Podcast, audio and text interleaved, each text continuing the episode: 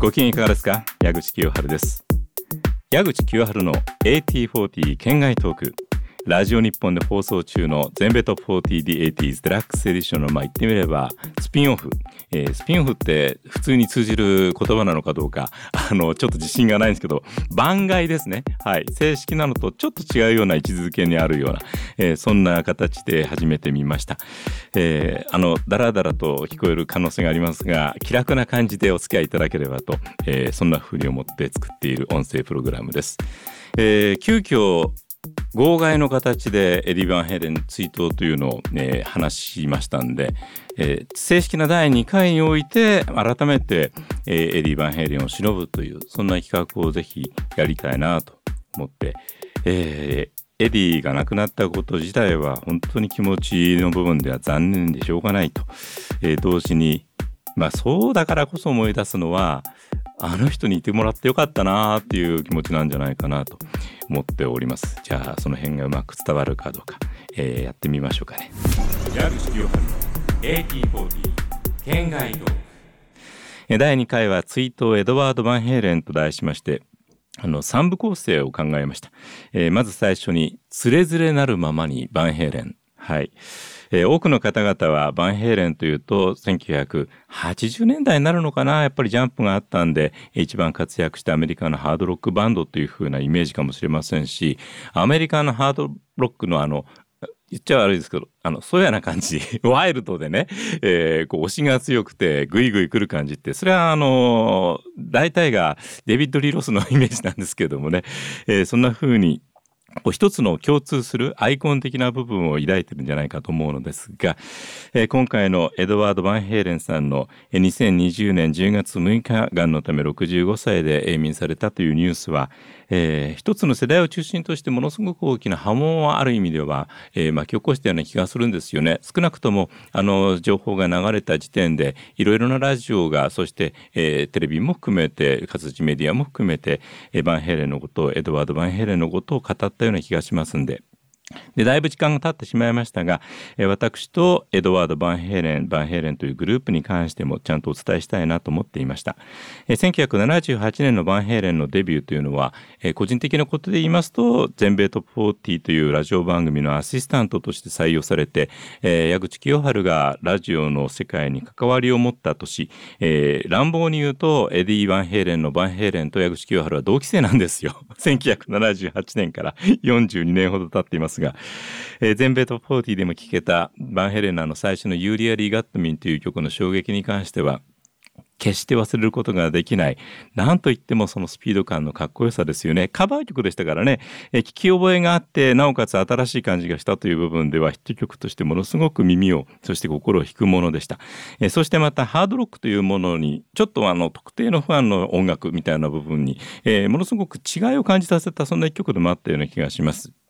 えー、今回改めて彼らのファーストアルバム「ユリア・リガット・ミ」入ってる炎の導火線、いろいろと見たり聞いたりしてみましたなんとアルバムの発売アメリカで出てからたった4ヶ月後、えー、今回2001年の CD 再発の際の、えー、伊藤清則さんのライナーを見て確認したらその炎の導火線の国内発売が実現してからたった2ヶ月後に初来日公演が実現しているんですね。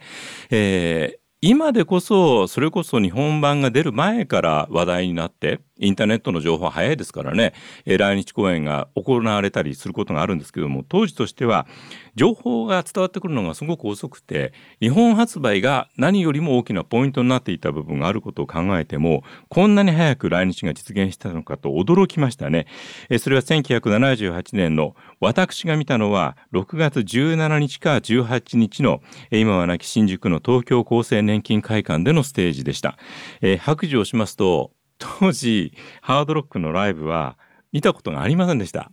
ひどいですね。その人間が42年経ってるとはいえバンヘイレンについてこれだけ偉そうなことを言ってるっていうこと自体がね、えー番組的なことを言いますと全米トップ40のために私がインタビューできたロブ・ハルフォードと KK ダウニングという2人の人物がいます。ジューダス・プリーストの中心メンバーです、えー、彼らのライブも同じ会場で見ています。で、あの、ジューダス・プリーストのライブが行われた日を調べたら7月31日だったようなので、え、ハードロックのライブをバンヘイレン1回しか見ていない、初めてハードロックを見たという、え、そんな状態で、えー、ジューダス・プリーストにも合ってると。この辺でハードロックファンの方々は、ふざけんなと思ってると思います。はい。正直に言って、え、すいませんっていう気持ちです。はい。あ、すいません。バンヘイレンのステージに関してですね。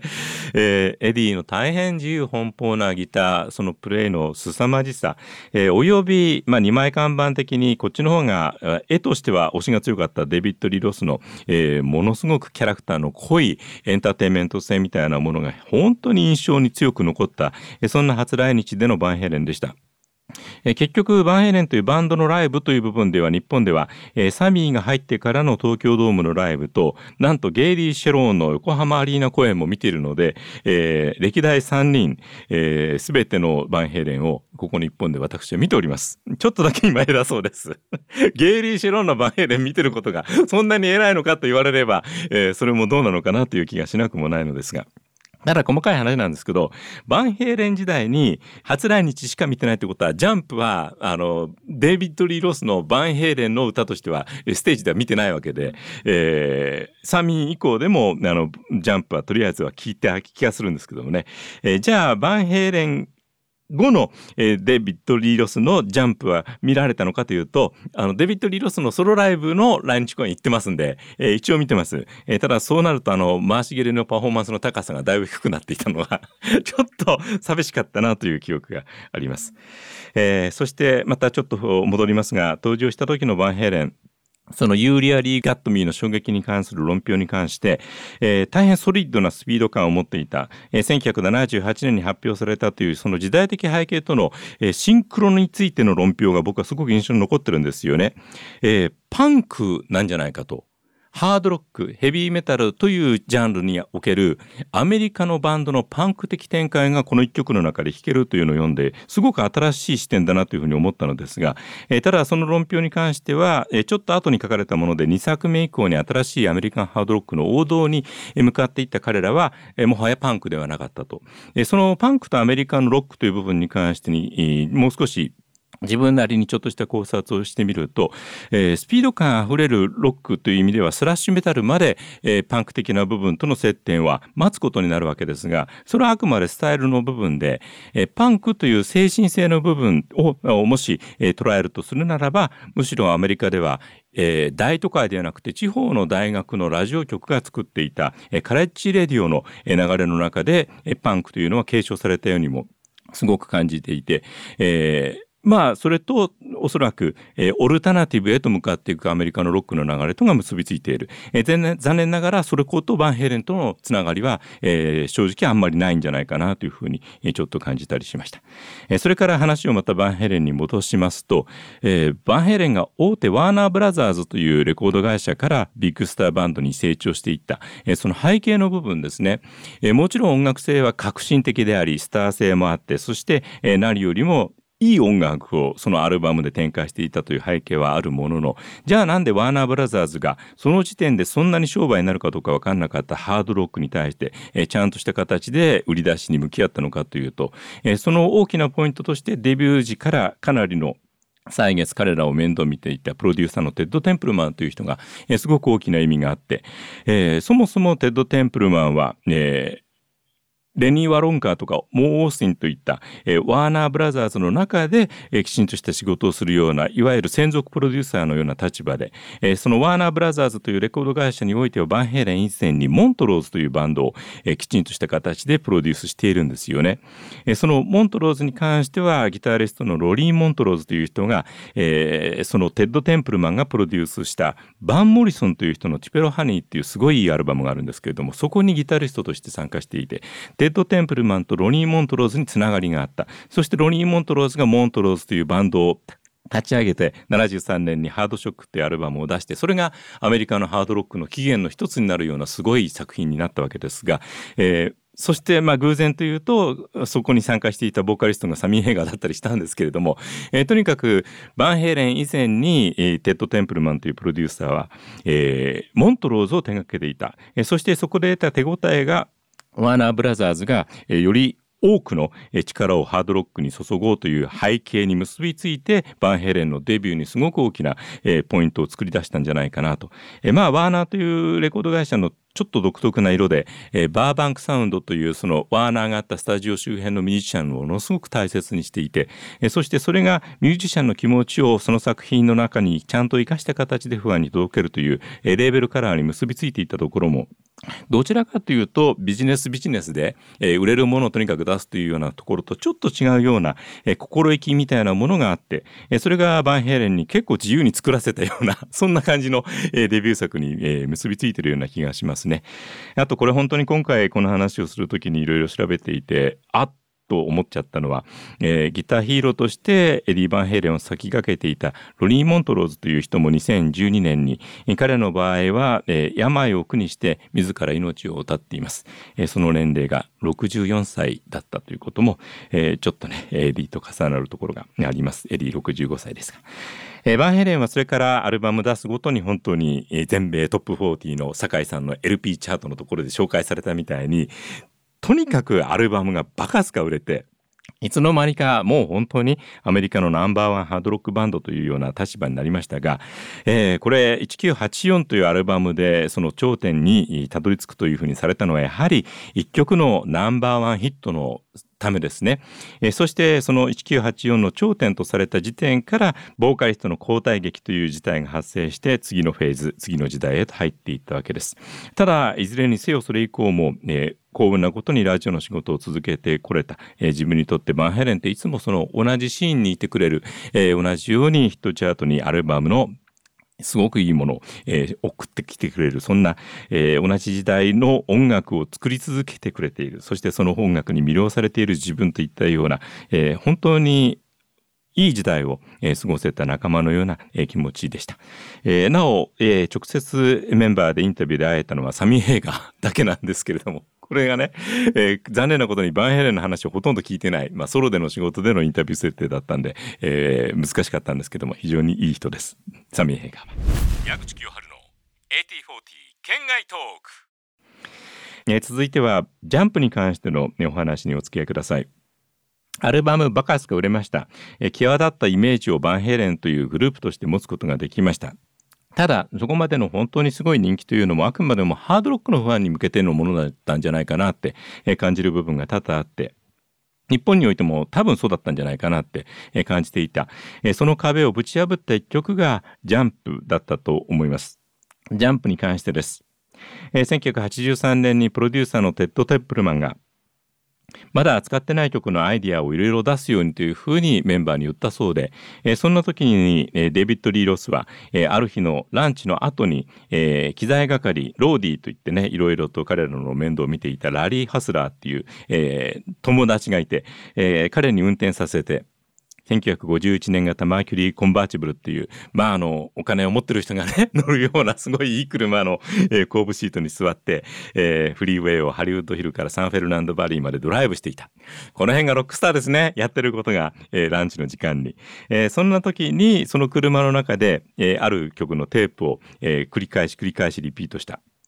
えー、そんな時に、えー、その曲を聴いていて思い浮かんだのが、えー、シーンとして突然前の晩に見たニュースで高いビルから飛び降りろと自殺しろというふうに脅されたというそんな男のニュースが流れたのを、えー、テレビで見てたんだそうですデビッド・リーロスは、えー、そして同時にその言葉が舞い降りてきて Go ahead and jump このフレーズを元にして歌詞を書こうというようなそんな話になったそうです。まああの自殺を無理やりさせられる 男の歌ではなくもちろんね前向きにとにかくそこに突き進もうという肯定的な歌詞が生まれたわけです。そしてその時点でデビッド・リー・ロスの構想の中にあった歌詞が具体的に曲になるためのテープというのがえー、さらに遡って1981年に新しい道具としてシンセサイザーに向き合っていたエディ・バンヘイレンが、えー、オーバーハイム OBX でリフを作って、えー、そしてこれは使えるような、えー、曲のリフじゃないかなということでメンバーに提案したもののその当時猛反対したのがデイブ・リー・ロスで バンヘイレンにシンセサイザーいらないっていうまだ考え方だったと思うんですよね。えでも時が経って偶然にもその2つデーブが書いた歌詞とエディが書いたシンセサイザーのリフというのが一緒になって、えー、プロデューサーのテッド・テンプルマンのアイディアが合致した形でそれが一つの曲へとなります。えー、そのギター奏法において両方の手で、えー、演奏を生み出すという画期的な、えー、革命を起こした、えー、エディが80年代に入った時点でギターのようにシンセサイザーを操ることができれば全くまた違う次元の音楽を作れるんじゃないかというふうに思ったところに、えー、バンヘイレンの次のピークが生まれたというのも本当にある部分運命的なことなような気がします。えものの方によりますと1980年代のサティスファクションと呼べるような歴史的なリフがあのシンセサイザーだというふうに言うんですけれども 今頭の中であのシンセサイザーのフレーズが今鳴ってる方いらっしゃるかもしれませんがまさしくそうだったんですよね。えそしてあの曲があんな風に明るい曲肯定的な曲になったのにはもちろんデビッド・リー・ロスの歌詞が重要でした。だからこの時のねデビッド・リー・ロスとエディオ・エドワード・バンヘイレンって本当に一つの作品で二人で一つになってたんですけどね。えその歌詞はやってみなきゃできるかどうかなんか誰にも分かりっこしないだろう。立ち上がろう。そして自分をへこますものなんか何もないんだから飛ぶんだっていうふうに歌われました。だから1984年以降もあの曲は常に聴く人の心に響き続けてあの曲を聴くたびに頑張んなきゃなっていう気持ちになるような気がします、えー、ここまでがジャンプに関して今回私の心に去来した様々な思いをまとめたものでした。矢口清治の AT40 圏外トーク。では最後にエディ・バンヘイレンの頭の中の宇宙という話にお付き合いください。エディの頭の中の宇宙それは何でしょうか？あの今年2020年の5月にビルボード誌のウェブサイトの中で掲載されていた一つの記事がありました。エディの依頼でエディ・バンヘイレンを中心としたドキュメンタリー映像の制作というのが実は話としてあったものの構想だけで、えー、完成には至らず、えー、その制作を請け負ったものの報酬も払われてないということで揉めた、えー、映像作家のアンドリュー・ベネットさんという人のインタビューを元にしたエドワード・バンヘイレンの日常に関しての記事だったんですね。えー、それを見たところ2004年頃、その映像作品を作ろうとして、ベネットさんとエディ・バンヘイレンは頻繁に会っていて、ほとんど生活を共にしていた。その頃はワンヘイレンとしての作品作りもちょっと途絶えていたような時期で、えー、自分自身が作った5150スタジオにこもること1日20時間近くのレコーディングを続けていた。2000年に舌がんが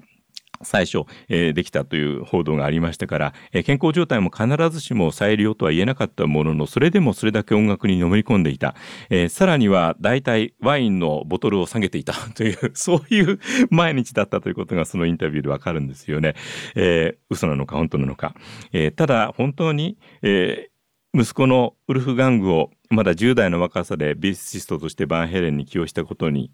背景としてあったのがエドワード・バンヘイレンはバンヘイレンの他のメンバーに対して不満を持っていた。なぜ自分のように24時間全てを音楽に注ぎ込まないのだろうと、そんなこともそのインタビューの中で、語ってるんですね。具体的にはマイケル・アンソニーは気に食わないと、バンヘイレンへの貢献は非常に低いと、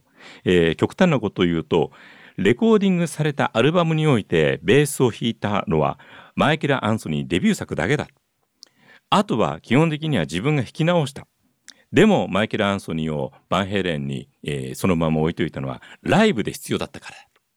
でウルフガンが息子がベース弾けてるようになって2006年に正式に参加するようになったからもう マイケル・アンソニーはいらないよということで、えー、首を切ったというようなそんな話も載っていて嘘か本当かですよね。えー、そしてマイケル・アンソニーの名誉のために言いますと、バーヘンレン離脱後のサミー・ヘイガーなんかと一緒に非常にいい演奏をちゃんとしてますので、えー、とにかく、え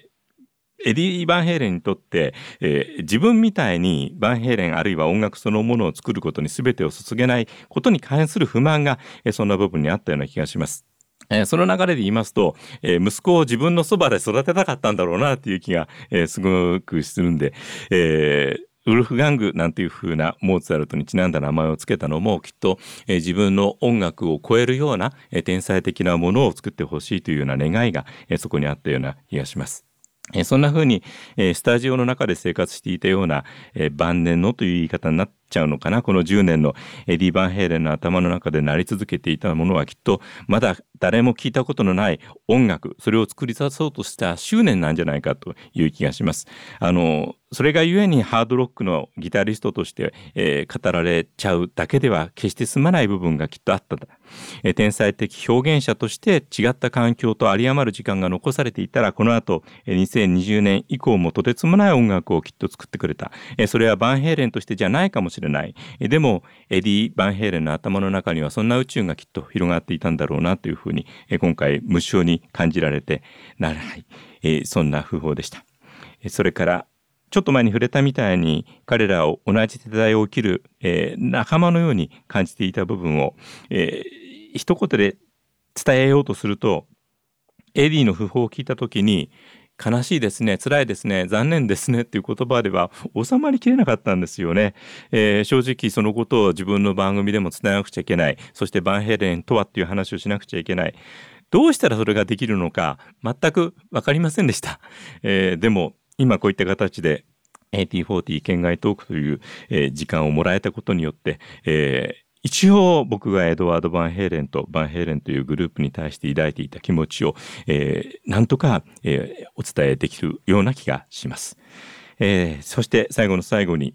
もちろんたくさんの人たちがエディ・バンヘイレンは偉大だったという言葉をインターネットを通じて、えーまあ、追悼の、えー、意識を、えー、表現していました。そんな風にロックの歴史を築いたペアでもありました。デビッド・リー・ロスは、えー、最後に一緒にツアーした時のあの再結成のような形の、一枚の写真を、ネットに上げて、えー、なんて長くてそして素晴らしい旅だったんだっていうふうに、一文を載せていました、